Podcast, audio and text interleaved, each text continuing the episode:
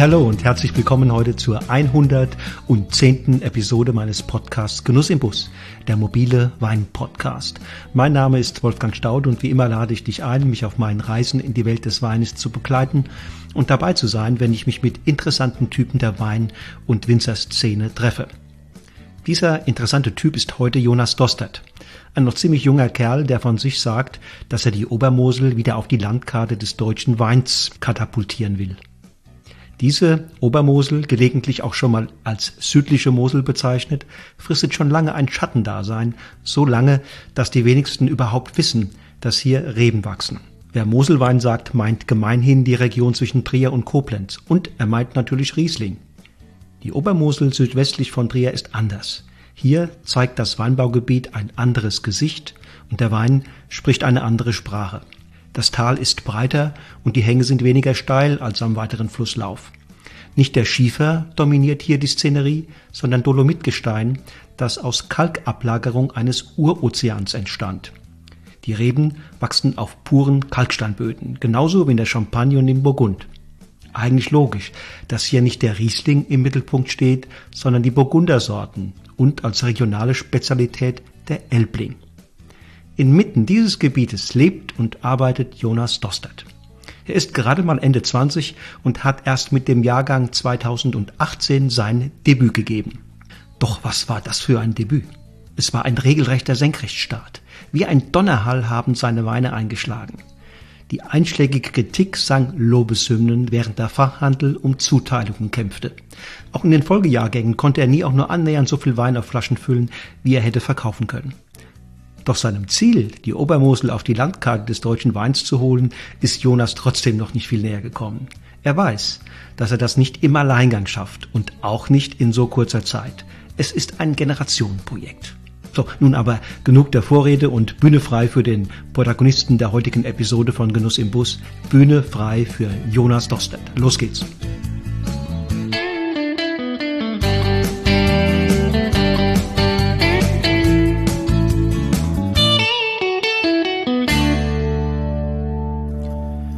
Hallo Jonas, viele Grüße an die Mosel.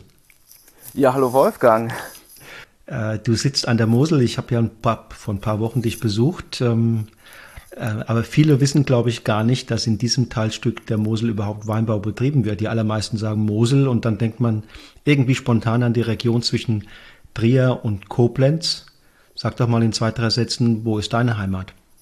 Genau, äh, und zwar sind wir der Teil der Mosel, der eben südlich von Trier verläuft, ähm, dann eben im weiteren Flusslauf ähm, dann auch die Grenze zu Luxemburg bildet, ähm, bis dann die Mosel ja weiter ihren Lauf äh, Richtung Ursprung in Frankreich nimmt. Wie groß ist das Gebiet da? die genaue Rebfläche habe ich jetzt gerade nicht im Kopf, aber wir waren mal bei, ich glaube, 1000 Hektar. Aber es ähm, schrumpft auch zunehmend, ja. ja. Wieso schrumpft es? Ähm, man muss sagen, dass hier der, der Weinbau sich so ein bisschen auf ähm, ja, vier, fünf Ortschaften beschränkt. Vielleicht ähm, gibt es da noch ähm, den Bereich um Nennig zu nennen, aber ansonsten auf ähm, gut 30 Kilometer Flusslauf, die wir hier haben, ähm, beziehungsweise 40 dann mit dem, dem Rest Richtung Saarmündung bei Konz. Ähm, da sind es äh, insgesamt so ja, fünf, sechs Weinbaugemeinden noch. Und dazwischen gibt es kleinere Ortschaften, die so ein bisschen ähm, im Nebenerwerb noch Weinbau betreiben, aber da sieht man doch deutlich schon auch äh, Brachflächen liegen, ja. Nun, ich habe mir das ja mal angeguckt. Das ist ja bei euch überwiegend ähm, nicht ganz so steil wie, wie dann an der Mittelmosel oder oben an der Terrassenmosel. Das heißt, ich stelle mir vor, es ist doch von der, was die Bewirtschaftung anbelangt, ein Tick einfacher. Insofern habt ihr sicherlich weniger mit dem Steillagensterben zu tun als diese anderen Moselregionen. Genau, also der, der Steilstlagenanteil, ähm, wenn ich jetzt das mal so differenziere zwischen Steillage und Steilslage, ist bei uns äh, deutlich geringer. Ähm, es gibt zwar auch hier ähm, Lagen, die ähm, ja doch so über die 30, 35 Prozent hinausgehen. Das sind aber auch die, die nicht mehr bewirtschaftet werden. Und jetzt hier bei uns im Ort selbst in Nittel haben wir ähm, re relativ steile Hänge. Ähm, aber es ist doch alles ähm, mechanisierbar und es äh, ist jetzt nicht so, dass wir da irgendwie ähm, beispielsweise beim Pflanzenschutz auch mit einem Schlauch laufen müssen. Also es ist äh, von daher sind wir da eigentlich ähm, haben wir gute Voraussetzungen eben ja und das betrifft ähm, den gesamten Bereich, bei uns sind die Hänge dann deutlich sanfter, als es jetzt im Bereich der Mittelmosel ist. Aber was war jetzt historisch dafür verantwortlich, dass dieses Gebiet so ein bisschen, ja, will sagen, so ein Schattendasein geführt hat und wenn Mosel gesagt wurde, dieses Gebiet eigentlich nicht äh, dabei war? Ja, ich glaube, historisch bedingt äh, hängt es auch so ein bisschen mit ähm, den Strukturen, aber eben auch mit der Rebsorte zusammen. Also hier ähm, war eben lange Zeit oder ist auch nach wie vor noch so ein bisschen die Elbling-Hochburg. Und ähm, es gab ja, ich habe jetzt die genaue Jahreszeit nicht parat, aber es gab ja eben einen äh, Erlass, äh, ähm, dass eben an der Mosel insgesamt nur noch ähm, ja, qualitativ hochwertige Rebsorten angebaut werden dürfen. Und ähm, damals ähm, gab es eben auch deutschlandweit so ein Sammelsorium an Rebsorten und Elbling war wohl relativ ähm, weit verbreitet. Und äh, die Mosel entschied sich eben dazu, ähm, den Fokus auf Riesling zu legen und ähm, eben ja weniger wertige Rebsorten zu streichen. Und dazu gehörte wohl auch der Elbling. Nur wir gehörten damals ähm, so ein bisschen ähm, äh, Bund ähm, ja, mit Luxemburg an. Das hieß, wir waren von der Entscheidung äh, nicht betroffen, äh, sodass also der Elbling hier ähm, bestehen blieb und ähm, der Riesling bei uns jetzt nicht wirklich die Verbreitung fand. Also man muss ja dazu sagen, dass die Saar beispielsweise nicht allzu weit von uns entfernt ist. Es sind äh, 20, 25 Kilometer Luftlinie und trotzdem hat der Bereich hier so ein bisschen ähm, ja, eine Eigenständigkeit darüber erhalten, dass vorzugsweise Elbling hier ähm, zu finden war. Und ähm, das hat dann die gesamten Strukturen beeinflusst. Also dass doch die Region dafür bekannt war, sehr viel Masse zu produzieren, weil eben die Sorte Elbling dafür prädestiniert ist. Und äh, wir haben uns darüber eben nicht so sehr als ähm, Qualitätsweinbauregion ähm, profilieren können, sind aber jetzt so seit, ja, ich will schon sagen, seit 20 Jahren auch mit dabei und äh, es passiert ein bisschen was hier. Okay, also nicht ganz so steil, auch kein Riesling und ähm, wenn ich mich recht erinnere, ist auch der Boden ein anderer, nicht wie an der Mosel und an der Saar überwiegend Schiefer, sondern ihr habt Kalk, oder? Richtig, genau. Wir haben also ähm, bei uns in Nittel in erster Linie ähm, ja dolomitisch geprägter Muschelkalk. Das heißt, äh, das Gestein stammt aus dem, dem aus der Epoche des ähm, Muschelkalks und das ist bei uns dann ähm, in erster Linie als Dolomitgestein zu sehen. Ähm, also in Summe sind die Böden hier sehr kalkhaltig und ähm, ich glaube aber nicht, dass es äh, im Zusammenhang mit der Rebsorte Elbling steht. Ich glaube, das waren einfach so ein bisschen die Strukturen. Ähm, man muss, glaube ich, sagen, dass vor so 50, 60 Jahren ähm, die Betriebe, es waren Gemischtbetriebe in der Regel, dass die gar nicht so sehr auf den Boden geblickt haben, sondern dass die einfach, ähm, das, der Elbling war da, der hat, ähm, wurde damals auch gut bezahlt und ähm, man hat sich jetzt eben gar nicht so sehr dem Thema Boden oder Herkunft ähm, gewidmet. Und es ist auch wiederum in den letzten 20, 30 Jahren geschehen, äh, dass man eben vermehrt an die Burgunder-Rebsorten angebaut hat und ähm, sich darüber versucht, so ein bisschen ähm, ja, ja, ein eigenständiges Profil zu erarbeiten als Region und ähm, eben auch so ein bisschen, ja, ich nenne es immer Selbstermächtigung im Vergleich zum Rest der Mosel, der dann doch eben durch ähm, ja, den Dreiklang Riesling, Schiefer und Steillage geprägt ist. Mhm. Ich höre das so ein bisschen raus. Du hast so eine Idee von einer, ich will nicht sagen Renaissance, aber von einer neuen Epoche dieser Ecke der Mosel. Soweit ich mich erinnere, war ja da auch lange Zeit von den Strukturen her, wurde produziert für die Versektung, oder wie, wie war das? Genau, richtig. Äh, der, der Elbling war eben sehr gut geeignet ist nach wie vor sehr gut geeignet zur Sektherstellung, weil er eben relativ ähm, neutral in der Aromatik ist, aber auch immer eine, eine schöne frische Säure mit sich bringt. Und äh, in Trier ähm, gibt es ja nach wie vor einige große Sektkellereien, also wo eben ähm, dann die günstigsten Sekte auch hergestellt werden. Und äh, da hat man sich eben lange Zeit auch dem Elbling bedient und äh, der wurde auch gut bezahlt ähm, eine ganze Weile bis dann in den 80ern, da fing das so allmählich an, ähm, dass die Sektkellereien eben im, ja, beispielsweise in Spanien ihre Grundweine bezogen haben. Noch günstigere Quellen fanden. Noch günstigere Quellen fanden, genau. Und ähm, darüber musste man sich hier so ein bisschen umstrukturieren und auch äh, vermehrt Richtung Selbstvermarktung gehen. Also in unserem Fall ähm, Betrieb meines Vaters ist es so, dass ähm, er die erste Generation Selbstvermarktung äh, ist. Und also wir sind darüber halt ein relativ junges, äh, junges Gebiet, obwohl eben auch der, der Weinbau hier stark ähm, verwurzelt ist, ja. Und mit welchen Ideen, Idealen bist du unterwegs? Ähm, ja, das äh, ist eine gute Frage. Ähm, ich habe ähm, tatsächlich hier so ein bisschen die, die Schwierigkeit gehabt, dass ich ähm, mich immer gefragt hat, okay, was zeichnet die Region aus oder was ist so ein bisschen das Profil der Region.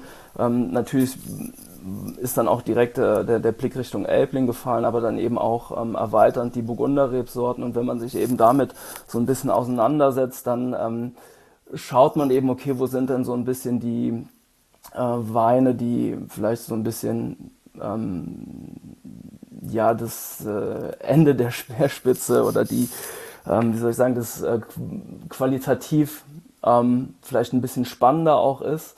Und ähm, muss ich gestehen, bin ich hier in der Region gar nicht so sehr fündig geworden. Also dann eher vielleicht auf der luxemburgischen Seite, wo beispielsweise auch Elbling ähm, von dem einen oder anderen Winzer ein bisschen mehr ähm, Aufmerksamkeit auch erfährt. Und ähm, klar, bei den Burgunderrebsorten hat man dann schnell auch äh, seine, seine Ideale.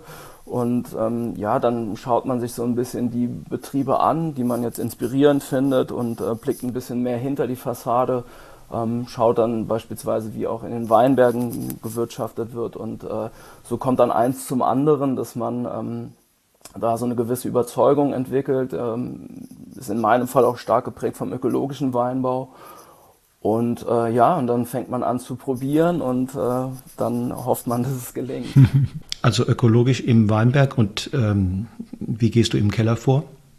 Ähm, ja, da habe ich so ein bisschen die Idee, dass ähm, naja, der Wein im Grunde im Weinberg entsteht und äh, dass man sich im Keller dann eben grundsätzlich zurückzuhalten hat. Also ich bin tatsächlich auch der Überzeugung, dass äh, die Herkunft des ähm, Weinberges ähm, schmeckbar ist. Natürlich ist es dann auch meine Interpretation äh, des Ganzen. Letztlich bin ich derjenige, der die Entscheidung trifft, aber trotzdem ähm, habe ich ähm, die Überzeugung, dass man auch ähm, allein jetzt Jahrgangsunterschiede, ähm, um die auch schmeckbar zu machen, muss man sich irgendwie äh, zurückhalten im Keller. Und das ist meine Überzeugung, das, oder ist auch das, was mich fasziniert, ähm, wenn man einfach Weine zurückprobiert, ein bisschen vergleicht und dann auch äh, ganz sentimental in Erinnerungen schwelgt, wenn man einen Wein aus äh, keine Ahnung welchem Jahr getrunken hat. Und ähm, das macht den Reiz aus, aber das heißt eben auch dann für mich, dass man sich im Keller ähm, zurückhält und ähm, genau, dass man eben die Jahrgangsunterschiede auch ähm, durchkommen lässt. Mhm. Ja. Okay, verstehe. Also umso mehr man sich im Keller als Winzer zurücknimmt, umso größer ist die Chance, dass der Jahrgang und dann vielleicht aber auch die Herkunft der, der Weinberg äh, durchscheint. Genau, richtig, ja. Bei der Herkunft ist es tatsächlich noch so ein bisschen das, was mir an Erfahrung jetzt fehlt, ähm, um ähm, ja tatsächlich auch so, ein, so einen Eindruck von der, von der Herkunft ähm, der oberen Mose oder auch südliche Weinmose, so wird, äh, wird ja manchmal synonym verwendet, die Bezeichnung. Und ähm, da frage ich mich tatsächlich, wie, was ist denn hier die, die Identität oder Herkunft? Ähm, da bin ich so ein bisschen noch auf der, auf der Suche, ja. Das ist logisch. Du hast äh, vier, fünf Jahrgänge jetzt auf dem Buckel. Das ist noch nicht besonders viel. Ähm, und so super viele Referenzen im Gebiet äh, gibt es ja eben auch noch nicht. Ne? Das, das ist ja noch im Grunde genommen am Anfang, dass die Themen Herkunft, Ökologie äh, sich zurücknehmen im Keller in diesem Teil der Mosel an Bedeutung gewinnt. Genau, beziehungsweise auch, äh, ich bin ein großer Verfechter von äh, Holzfässern als, äh, ja, als Medium für die, für die Gärung oder für den Weinausbau. Und da ähm, fehlt es dann auch nochmal so ein bisschen an, an Referenzen eben. Also es ähm, ist ja schon auch eine, eine Machart, die, die die Weine auch prägt und ähm, daher ähm, fällt eben auch so ein bisschen die Vergleichbarkeit dann auch schwer. Also in Luxemburg gibt es einen Kollegen, der da relativ ähnlich ist und äh, wo es eher geht, aber auch da gibt es immer wieder Unterschiede.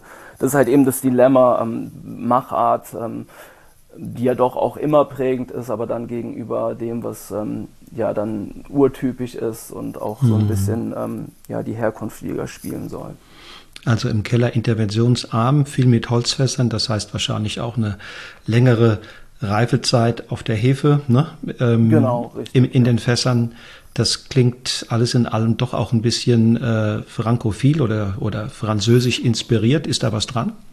Ja, das kann ich, kann ich nicht verneinen. Ich glaube, das ist, ähm, ergeht vielen so, dass ähm, wenn man ähm, ja momentan sich mit Wein befasst, dass man dann doch eher wieder in die traditionellen Weinbauländer geht. Ähm, es gab ja vor einigen Jahren die neue Welt, die eben aufstrebt. Das hat mich persönlich nie interessiert. Ähm, ich weiß nicht, ich habe da irgendwie das ähm, für mich vielleicht auch romantisch verklärt und dann immer nach, nach äh, mhm. Frankreich geblickt und äh, genau, dass da eben so ein bisschen Inspiration auch herkommt. Aber ähm, ja, das, äh, für mich ist auch das Medium Holz einfach, weil es ähm, das Natürlichste ist. Ähm, also es ist auch Teil meiner, meiner Argumentation. Also es sollte möglichst natürlich sein. Also natürlich gibt's immer den Konflikt zwischen Wein als Natur- oder Kulturprodukt. Deswegen habe ich persönlich auch selbst immer so ein bisschen Schwierigkeiten mit dem Begriff Naturwein, obwohl natürlich ähm, ähm, die Ideale dahinter auch für mich ähm, ja auch mit prägend sind, aber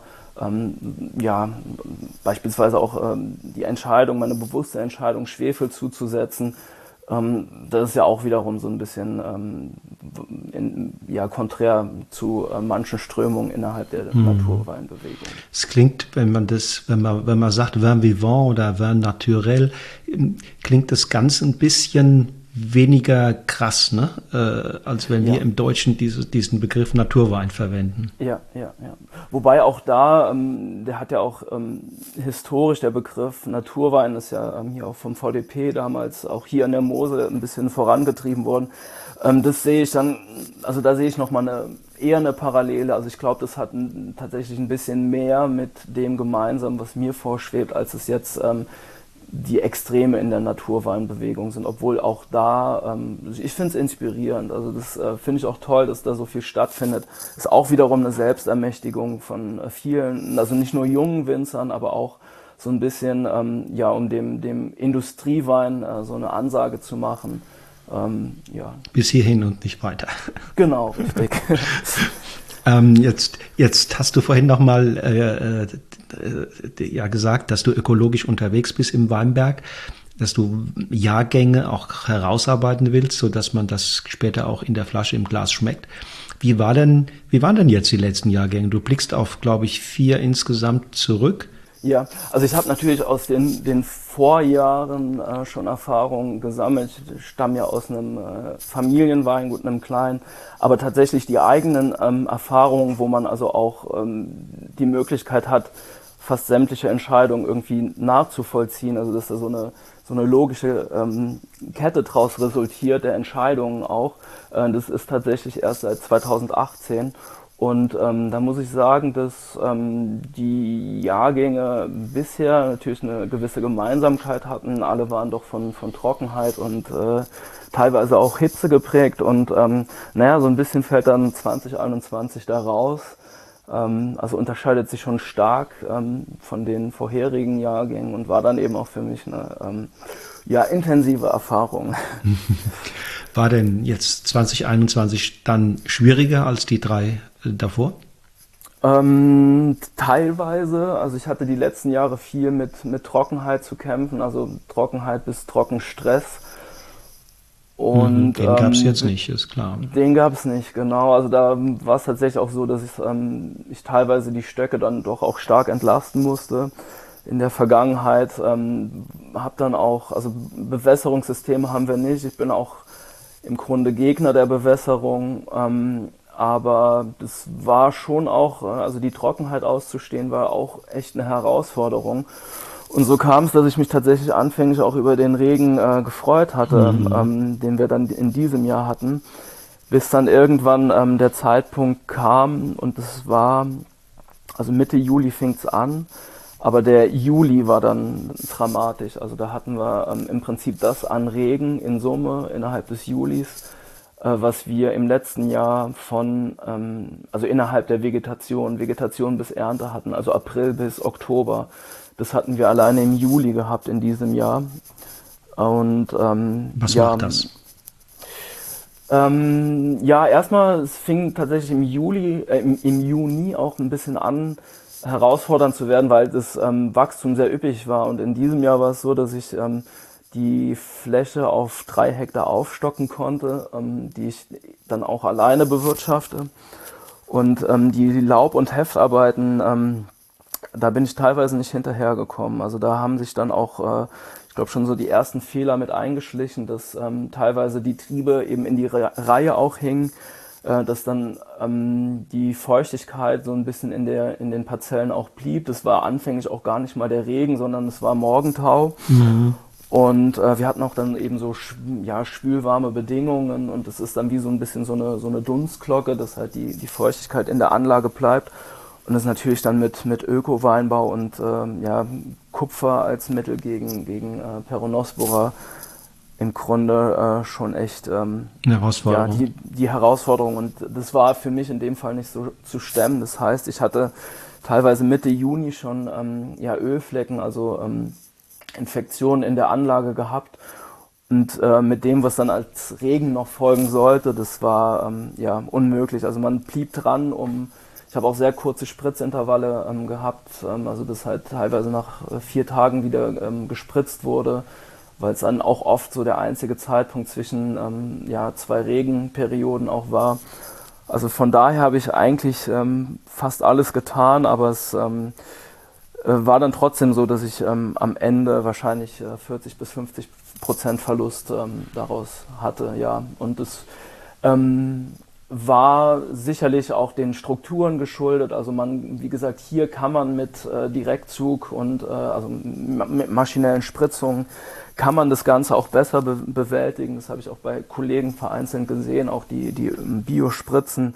Aber gut, das sind dann die individuellen Strukturen, die einen so ein bisschen dann an die Grenzen äh, gebracht haben. Aber das, äh, ich verbuche das mal ähm, als Lehrgeld und äh, das äh, gehört dazu und äh, die Erfahrung hat mir ähm, das habe ich auch relativ schnell verstanden, die Erfahrung auch in der, ähm, ja, in der Intensität ähm, hat dann gefehlt, weil infolge der Infektion gab es dann teilweise auch ähm, Botrytis ähm, in einem sehr, sehr frühen Stadium zumal eben auch die, die Trauben ähm, sehr, sehr kompakt waren. Also von Elbling kennt man das eh, aber Chardonnay war eben dieses Jahr auch deutlich kompakter als in den letzten Jahren und äh, da hat sich eben auch schon Mitte Juli Ende Juli Fäulnis dann abgezeichnet und äh, mit dem Wissen, dass das halt äh, dann geerntet werden muss, das war schon, ja, man hat das so mit sich rumgeschleppt und äh, tatsächlich war, ähm, hat mir so ein bisschen die Vorfreude auf die Ernte gefehlt, also mit dem Wissen, dass es mhm. sehr, sehr anstrengend wird. Mhm.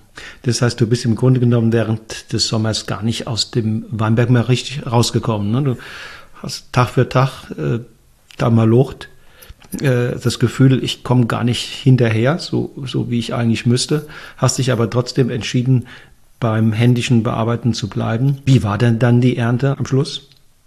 Ähm, Im Großen und Ganzen muss ich sagen, wir, wir hatten Glück äh, während der Ernte. Also das war auch wiederum versöhnlich, weil ähm, das, was an teilweise auch an Fäulnis da war in den Weinbergen oder halt auch an kompakten Trauben, ähm, das hätte auch anders ausgehen können. Also ähm, wir, wir hatten echt einen schönen Herbst gehabt, auch ähm, kalte, kalte Nächte, die halt auch wiederum so ein bisschen was eingedämmt haben an, an Fäulnis. Und äh, dieses Jahr war auch wieder mehr ähm, mit Fruchtfliegen, ähm, also sei es jetzt die heimische Fruchtfliege oder eben auch die, die ähm, Kirschessigfliege. Das war halt auch wieder ein bisschen mehr ein Thema in diesem Jahr. Und ich glaube, mit dem Witterungsverlauf jetzt über den September, Oktober hatten wir noch Glück gehabt. Ähm, aber nichtsdestotrotz war es ähm, ein kühles Jahr, heißt eben auch die, die Säurewerte sind ähm, nicht vergleichbar mit dem, was man aus den Vorjahren kennt. Ähm, die Alkoholgehalte, gerade beim Elbling, ähm, der dann teilweise so knapp über die 70 ähm, äh, Öxle-Marke gesprungen ist. Und ja, das war sehr, sehr spannend, mal wieder so ein Jahr zu erleben. Nun wissen wir nicht, ob das ein wieder ein Ausnahmejahr war und ähm, eigentlich nur die Serie der warmen, eher heißen, trockenen Jahre mal, mal unterbrochen hat. Ja, auf jeden Fall mal von dem, von den Schwierigkeiten abgesehen, die, die du geschildert hast, ähm, war das natürlich für die Natur eigentlich auch ein Segen, ne? dass es mal so ein kühleres und vor allen Dingen feuchteres Jahr gab. Absolut, ja. Also gerade auch im Hinblick auf die, ähm, die jungen Reben, äh, das sind in meinem Fall fast, also zwischen 70 und 80 Prozent, die eben seit 2014 gepflanzt wurden. Und ähm, die haben einen Sprung gemacht tatsächlich. Also die haben teilweise dieses Jahr zum ersten Mal ähm, so den, den obersten äh, Draht auch erreicht, was äh, in den letzten Jahren durch die Trockenheit nicht ging. Und auch äh, rundherum sieht man. Also ein wunderschönes Jahr für Begrünung. Also ähm, letztes Jahr hat man Begrünung eingesät und es ist äh, nichts passiert, gefühlt. Ähm, und dieses Jahr war es halt echt, äh, also es gab zwei Meter hohe Sonnenblumen. Also es war, so ein Jahr hat halt immer auch beide Seiten. Und klar war es dieses Jahr stark von, von Regen äh, geprägt und äh, viele klagen ähm, ja über den fehlenden Sommer. Aber ähm, ja, gerade als Winzer muss man dann auch äh, beide Seiten sehen. Und die jungen Reben konnten dieses Jahr einfach einen Entwicklungs, äh, einen weiteren Entwicklungs Entwicklungsschritt tun. Heißt, die konnten mal ähm, endlich auch Wurzelmasse ähm, ausbilden und ähm, ich glaube, dass selbst wenn jetzt im nächsten Jahr ähm, dann wieder Trockenheit ein Thema sein würde, leiden die im ersten Jahr der Trockenheit nicht mehr so sehr darunter. Wenn es jetzt natürlich wieder mehrere trockene Jahre in Folge gibt, dann gibt es wieder neue Herausforderungen. Aber das werden wir dann sehen. Was hat denn dein, dein Papa zu dem Jahrgang gesagt? Hat er gesagt, nur das war doch im Grunde genommen ein ganz normaler Jahrgang, äh, so wenn er zurückguckt auf die letzten 30, 35 Jahre? Ähm, tatsächlich ähm, war für ihn das Jahr gar nicht so dramatisch. Also ich muss dazu sagen, dass er eben äh, noch äh, den konventionellen Weinbau äh, pflegt und ähm, da hat man natürlich eine andere Wahl an, an Mitteln auch äh, und auch ähm, ja die, die Möglichkeiten ähm, sind da doch nochmal andere, zumal eben auch so ein paar Arbeiten ähm, mechanisiert werden, beispielsweise Entblätterung. Ähm, das war dieses Jahr so ein Kompromiss, den ich äh, nicht gehen wollte. Ich äh, hatte tatsächlich vorgenommen, äh, in meinem jugendlichen Idealismus da ähm, von Hand alles zu entblättern und es äh, ist, dann, dem, ist dann in der Phase auch äh, schwer möglich. Von daher, er blickt auf ein, auf ein ähm, ja, natürlich ein herausforderndes Jahr zurück, ähm, auch deutlich mehr Pflanzenschutz ähm, als in den vergangenen Jahren, aber ähm, das war jetzt für ihn nicht so, so intensiv und dramatisch, wie es jetzt, ähm, in Anführungszeichen dramatisch, wie es jetzt für mich war. Du hast vorhin gesagt, bei dir 40 Prozent etwa ähm, Ertragseinbuße, wenn du das mit, ja. mit seinem Part vergleichst? Ähm, er fährt generell auch ähm, etwas höhere Erträge und ähm, bei ihm ähm, ist es eigentlich ein, er hat es fast das Kontingent, das durchschnittliche Kontingent äh, auch vollfahren können. Das ist, ähm, wie gesagt, auch den, den guten Pflanzenschutzstrategien geschuldet, äh, beziehungsweise eben auch den Mitteln und ähm, das sind eben dann tatsächlich die systemischen Mittel, die dann auch nochmal eine, ähm, eine Nachwirkung haben, beziehungsweise diese Depotbildung auch haben, dass ähm, das, was an Plattmasse zuwächst, auch nochmal ähm, so ein bisschen geschützt ist. Und äh, da kommt man halt einfach äh, mit so einem, ja, mit den Ökomitteln äh, an seine Grenzen. Und es ist dann wirklich, ähm, wir hatten ja einst im Öko-Weinbau die phosphorige Säure. Und ähm, ich muss ehrlich sagen, mit den Erfahrungen, ich weiß nicht, ob ich ähm, dann in so einem Jahr vielleicht äh, dann doch so ein Mittel einsetzen würde, auch wenn es eben jetzt nicht zulässig ist für die, für die Öko-Richtlinien und ähm, ich auch in dem Betrieb, ähm, den ich führe, ähm, öko-zertifiziert bin. Ja, ist tatsächlich so eine Entscheidung, da muss ich mal nochmal ähm, abwarten, aber ich, mit den gegenwärtigen Erfahrungen kann ich mir vorstellen, dass man halt einfach den Kompromiss geht und sagt, okay, ich setze jetzt einmal ein. Es ist ähm, ja, sicherlich eine strittige Meinung, die wahrscheinlich auch viele Öko-Kollegen nicht äh, teilen werden, aber es, äh, je nachdem ist es dann auch wirklich dann eine ähm, Vernunftsentscheidung und ähm, da muss man halt lernen, so ein bisschen seine Ideale ähm, neu einzupendeln. Also auch wenn, wenn der ähm, Öko-Weinbau für mich ähm, die über, ja, oder meiner Überzeugung entspricht, ähm, muss man doch abwägen. Und, und Kupfer, das wirst du wahrscheinlich auch von anderen Öko-Kollegen gehört haben, das ist halt wirklich kein ähm, ähm, das, das Mittel, was keiner irgendwie aus Überzeugung einsetzt. Und ähm, da finde ich, ist halt muss man Kompromisse irgendwie abwägen. Mhm. Ist klares Wort, ähm, dass du da sprichst und ich kenne viele deiner Kollegen, die sehen das ganz genauso. Ich frage mich manchmal, ob es da nicht Bewegungen gibt, auch im, im Rahmen der, der Rahmenbedingungen der Politik, ähm, dass man die phosphorische Säure möglicherweise doch irgendwann wieder für den Bio-Weinbau zulässt. Ja, da muss man ein großes Lob an, an Ecowin äh, auf jeden Fall aussprechen, weil die äh, sich da maßgeblich für einsetzen und ähm, ja, aber das muss ja dann auf EU-Ebene entschieden werden und da bekommt das Ganze ja nochmal gleich eine andere Komplexität und äh, muss man abwarten. Also es gibt auch bei phosphoriger Säure gibt's auch ähm, ja, negative Punkte, die man ansprechen muss. Aber die Frage ist natürlich, was ist die Perspektive, wie geht's weiter? Jetzt haben wir natürlich ähm, alle in der, in der Branche dieses Jahr vor Augen mit den Herausforderungen, die äh, mit Sicherheit teilweise auch noch dramatischer waren. Also ähm, bei mir sind es jetzt 40, 50 Prozent. Ähm, und ähm, da waren teilweise auch ähm, Entscheidungen dabei, die ich persönlich getroffen habe. Also es war jetzt nicht alleine die, ähm, die Witterung, sondern es waren, muss ich mir den Schuh auch anziehen, äh, teilweise auch Fehlentscheidungen. Ähm, und äh, beispielsweise bei der Entblätterung, also das äh, hätte man dann maschinell einfach machen müssen, weil das einfach auch eine bessere ähm, ja, Benetzung durch die Pflanzenschutzmittel ermöglicht. Ähm, aber es gibt Kollegen, die haben ähm, alles getan nach bestem Wissen und Gewissen und äh, haben dann trotzdem weitaus höhere ähm, Folgen auch irgendwie erlitten. Und da muss man natürlich sehen, wie, wie äh, sind die Folgejahre, wie häufig hat man so ein Jahr, also das letzte dramatische Jahr, Jahr mit ähm, Peronospora war ja 2016. Und äh, je nachdem wie, ähm, also das muss man aushalten, wenn man vielleicht unter Umständen 70, 80 Prozent Verlust hat. Und da kommt halt der Öko-Weinbau auf jeden Fall an, an seine Grenzen irgendwann. Kannst du das denn irgendwie kompensieren mit höheren Preisen oder ist da gar kein Spielraum? Ähm, nee, das ist jetzt auch ähm, nicht geplant. Ich finde die, die Preise, die ich jetzt äh, momentan bekomme, sind ja auch kleine Mengen und äh, die finde ich okay, fühle ich mich auch wohl mit. Und aber man muss es natürlich beobachten, ähm, wie es sich entwickelt. Ich habe jetzt auch in dem Sinne keinen vollständigen Betrieb, weil ähm, ich auch bei meinem Vater noch angestellt bin und für ihn mitarbeite.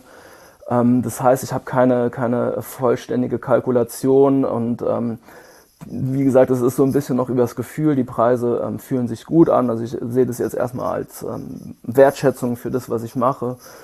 Und ähm, darüber hinaus muss man halt sehen, wie, wenn man jetzt wirklich da die, die Kalkulation hat und eben auch ähm, voll ähm, davon leben muss und vielleicht zwei oder drei solcher Jahre jetzt äh, irgendwie in Summe mal hatte, dann stellt sich die Situation nochmal anders. Da ist die Frage, ob man es dann eben preislich kompensieren kann oder ob man dann beispielsweise ähm, sich dazu entscheidet, ähm, okay, ähm, Zertifizierung in, in allen Ehren, wenn man es nicht braucht, dann gibt es auch, ähm, wenn man trotzdem der Überzeugung ist, dann gibt es auch andere Wege. Also dann ähm, ist es halt, dass man da ein bisschen freier mit phosphoriger Säure umgeht, wenn man das äh, für sich so entscheiden kann. Aber gut, es sind individuelle Strukturen und daraus halt auch immer individuelle Entscheidungen. Ja, und du hast ja am Anfang auch gesagt, du willst, dass man die Jahrgangsunterschiede äh, schmeckt. Und das wird man. Ähm, ganz zweifelsohne bin ich mir sicher, dass der 21er völlig anders ähm, nachher sich im Glas präsentiert als die wärmeren Jahrgänge 18, 19 und 20. Äh, also genau. das, das kann sehr spannend sein, natürlich auch später mal diese, diese vier Jahrgänge nebeneinander zu probieren. Aber lass uns doch noch mal kurz einen Blick auf dein Sortiment werfen. Du hast wie viele Rebsorten?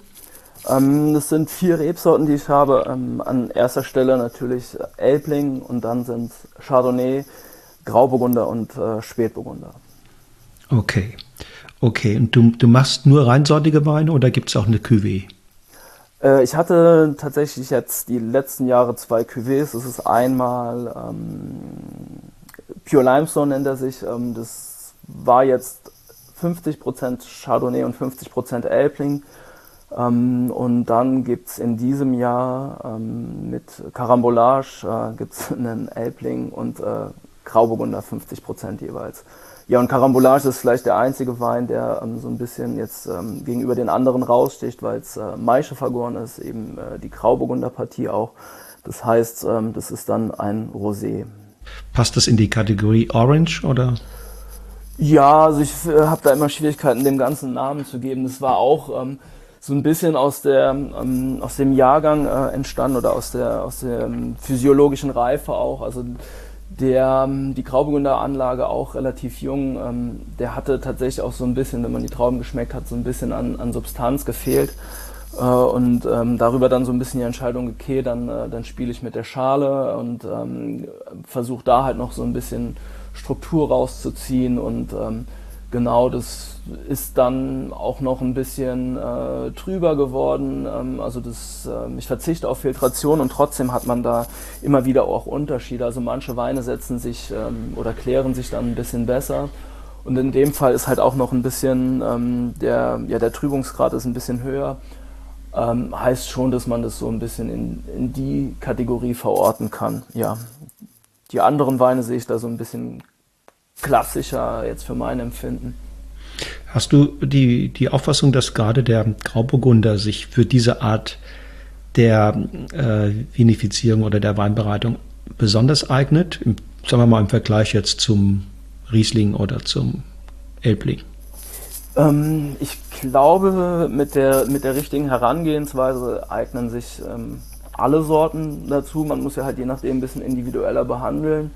Ähm, Elfling beispielsweise hatte ich in den letzten Jahren auch immer mit Rappen ähm, dann Maische vergoren, weil eben ähm, die Schale relativ dünn ist und ähm, beim Grauburgunder, ähm, der wurde dann halt in dem Fall ähm, entrappt.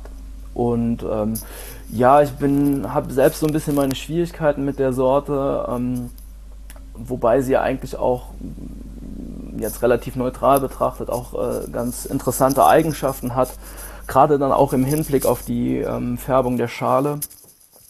Aber ähm, ja, ich, vielleicht wurde sie auch so ein bisschen ähm, vernachlässigt in den letzten Jahren, äh, wobei ich auch offen gestehen muss, äh, Grauburgunder, das hatte sich jetzt eben ergeben, dass ich den auch äh, hinzunehmen konnte, aber ich habe mich tatsächlich auch äh, zu selten mit äh, all den Spielarten, Facetten des Grauburgunders befasst, also ähm, von daher. Dein Herz schlägt eher für Elbling? Ähm, ja, Elbling ist so ein bisschen Hassliebe tatsächlich, Hassliebe, weil äh, okay. ja, der, der ähm, kann einen dann echt vor große Herausforderungen auch stellen, weil die Beerenschale sehr, sehr dünn ist, sehr fragil und eine kompakte Traube, die äh, wirklich in einem nassen Jahr ähm, einfach äh, ja, so, ja, vor den Augen wegfault. Ähm, also, da, also die Sorgfalt, die man äh, dann bei der Handlese beim Elbling dann aufbringen muss, die kommt schon fast irgendwie äh, dem ähm, bei der ja, Spätburgunder ähm, äh, Selektion gleich. Also es ist schon ein erheblicher Aufwand. Und ähm, ist aber darüber, dass sie halt ähm, nicht in allen Jahren ausreifen kann, ähm, doch sehr, ja, spiegelt die Jahrgangsunter Jahrgangsunterschiede sehr gut wider. Und ist, wie gesagt, also ist auch ist fast mehr Liebe als Hass. Aber ähm, ja, es ist eben eine Herausforderung gegenüber Chardonnay und Spätburgunder, wobei bei den Rebsorten hat man ähm, dann oft irgendwie ein Ideal vor Augen oder es gibt halt auch mehr, eine höhere Vergleichbarkeit. Und mit dem Elbling kann man so ein bisschen freier rangehen. Also es ist tatsächlich auch das, was äh, mir persönlich dann auch manchmal den Genuss erleichtert, weil da ähm, habe ich kein, kein Stereotyp oder irgendwas im Kopf, sondern da ist es halt einfach, ähm, kann man sich eher dem, dem Produkt, dem Wein hingeben. Da kannst du dich äh, austoben, ne? ein Stück weit. Genau, ähm, genau. Der, der Elbling, hast du gesagt, hat eine dünne Schale, also gerade in so einem feuchten Jahr ähm, sicherlich nicht besonders dankbar. Andererseits ist es für, für euer, eure Region und für dich auch so eine Art Alleinstellungsmerkmal. Insofern macht es Sinn, darauf zu setzen. 100 Prozent, ähm, ja. Wie, wie, viel bringt denn, wie viel bringt es denn, äh, wenn man sozusagen auch über ältere Rebbestände verfügt? Ähm, das sorgt beim, beim Elbling auf jeden Fall dazu, dass die, die Traubenstruktur ein bisschen lockerer wird. Also ich hatte, hatte eine Parzelle in 2018 übernommen, die auch, ähm, naja, ähm, das Ziel war damals äh, möglichst hohen Ertrag zu äh, erzielen. Das heißt, die wurde halt wirklich auch äh, getrieben. Das ähm, war ein Fassweinwinzer, der die bewirtschaftet hatte. Und der hat natürlich andere Interessen als äh, jemand, der dann Flaschenwein vermarkten will. Und ähm, die hat jetzt 2020, äh, also nach drei Jahren, ähm, wo das, die Wüchsigkeit so ein bisschen rausgenommen wurde, auch hat die echt sehr, sehr schöne Trauben hervorgebracht. Das, da war ich selbst überrascht. Also das hat auch nochmal äh, für so ein bisschen ähm, eine, ja, den Frieden zwischen mir und der Sorte gesorgt. Und ähm, ja, da glaube ich, kann man schon einiges tun. Also da ist auch, ähm, wenn die Wüchsigkeit generell ein bisschen rausgeht, ähm, da spielt das ähm, Rebalter dann auf jeden Fall auch eine Rolle. Mhm. Jonas, mich interessiert, wie man als Winzer da hin und her geschoben und getrieben wird zwischen so heißen Jahrgängen. Du hast von Trockenheit gesprochen, du hast jetzt das 21 erlebt, sehr nass, viel Fäulnis. Wo bleibt da der Spaß am Beruf? Äh, Gibt es da noch sozusagen Ventile auch, ähm, um gelassen zu bleiben, um das Ganze auch ein Stück weit zu genießen? Oder steht man eigentlich immer unter Strom? Das ist natürlich die Herausforderung, also weil die meisten Winzer ähm, ja doch auch äh, mit, mit, sehr viel ja, Herzblut, Leidenschaft mit dabei sind und ähm, ja auch, ich würde jetzt mal behaupten, voll in der Arbeit aufgehen und äh, das hat natürlich schon so ein bisschen die, die Herausforderung, dass man da auch ähm, vielleicht nicht ähm, so ein bisschen den Kontakt zu sich selbst hat ähm, aber da bin ich eigentlich sehr gut vorbereitet. Also ich muss ganz ehrlich sagen, ich hätte dieses Jahr teilweise ähm, auch, also von der Zeit her, mehr Stunden arbeiten können. Es ist jetzt nicht so, dass ich von, von morgens äh, bis abends im Weinberg stand, aber das sind halt eben die, die, die Pausen, die man ähm, so braucht. Und äh, da finde ich, ähm, habe ich in jedem Fall in so einem herausfordernden Jahr, habe ich auf jeden Fall die, die Balance für mich gefunden. Ähm, ich hätte mit Sicherheit äh, dann irgendwie auch äh, hier und da noch äh, ein paar Extrastunden machen können, aber das äh, war in dem Fall, waren halt andere Sachen halt auch irgendwo wichtiger und äh, ich finde es halt immer interessant, dass es halt eben nicht nur um Wein geht, auch wenn es der mit der schönste Beruf ist, den ich mir vorstellen kann. Ähm, aber das werden viele andere, die von ihren Berufen auch überzeugt sind, auch sagen. Aber ähm, es gibt so viele Argumente dafür. Also man ist in der Natur, man ähm, ist auch ähm, ja doch sehr, sehr frei und äh, kann auch, ähm, hat auch einen sehr, sehr guten Bezug zu den Jahreszeiten. Also so, sowas wie eine Winterdepression ähm, kenne ich persönlich beispielsweise nicht. Natürlich erwartet man irgendwann so den, den Sommer oder das Frühjahr herbei, aber es ähm, bringt doch mehr Vorzüge als Nachteile. Aber der Nachteil ist wobei das auch zweischneidig ist. Also man ist in der Natur, aber zeitgleich ist man dem, ja, den Launen ja auch irgendwie ausgesetzt. Und ich glaube, das aushalten zu lernen, das ist ähm, eine Herausforderung. Also es war auch die Herausforderung für mich in diesem Jahr, dass man ähm, teilweise da so ein bisschen an seine, an seine Grenzen auch kommt, dass man auch irgendwann sagt, ich habe jetzt äh, keine Lust mehr. Und ähm, das so zu balancieren, äh, ich glaube, das ähm, ja, war dieses Jahr die, das, äh, was ich als Lehre mitgenommen habe. Also eine Zwischenbilanz nach vier Jahren fällt positiv aus. Ähm, du willst nicht aussteigen, sondern nein, du hast nein. möglicherweise deinen Traumberuf gefunden. Absolut, absolut. Also ich finde es aber auch immer, ähm, also ich will es auch nicht verklären. Es hieß ja, ich würde ja alles ausklammern und ignorieren, aber ich bin da irgendwo, ich versuche beide Seiten zu sehen. Und ähm, nee, es ist äh, auch ja, auf jedes Jahr aufs Neue ähm, eine Herausforderung und dann auch, auch jetzt die, ähm, die knackigen Weine aus 2021 im Keller zu probieren, äh, in einem Jahr, in dem ich nichts entsäuert habe und trotzdem auch wieder relativ früh geerntet habe. äh, ich bin sehr, sehr gespannt, wie das äh, sich entwickelt und dann auch irgendwann wirklich mal die Vergleichbarkeit zu haben und dann auch ähm, so zurückzublicken und sich äh, dann doch ähm, ja, irgendwie freudig an 2021 zu erinnern. Und das gelingt halt äh, vielleicht in zehn Jahren, wenn man den Jahrgang dann mal nochmal probiert. Nun haben wir viel gesprochen über, über dich und deine Herangehensweise, äh, Auseinandersetzung mit dem Jahrgang, mit der Natur. Ähm, wie bist du denn zufrieden mit einer ganz anderen Welt, nämlich der Welt, die äh, deine Weine trinkt, die sie beurteilt, äh, die sie vermarktet? Ähm, wie bist du da unterwegs? Ähm, ich freue mich tatsächlich äh, sehr darüber, wie ähm, das Interesse, also ja, nicht nur deutschlandweit, aber auch darüber hinaus, äh, da es natürlich haben im Moment ja recht kleine Winzer ähm, eine gute Zeit. Also da ist halt sehr, sehr viel Interesse an, an genau dem. Es hängt mit Sicherheit auch an dem Naturweinthema ähm, mit dran. Und äh, von daher freue ich mich, ähm, aber äh, gleichzeitig halt auch sich davon nicht irgendwie äh, beirren lassen, sondern äh, sage mal scherzeshalber, wenn jetzt irgendwie eine, eine, gute Kritik kommt oder ja irgendwie ein gutes Feedback, äh, dass man äh, dann am besten halt einfach nochmal raus in den Weinberg geht, sich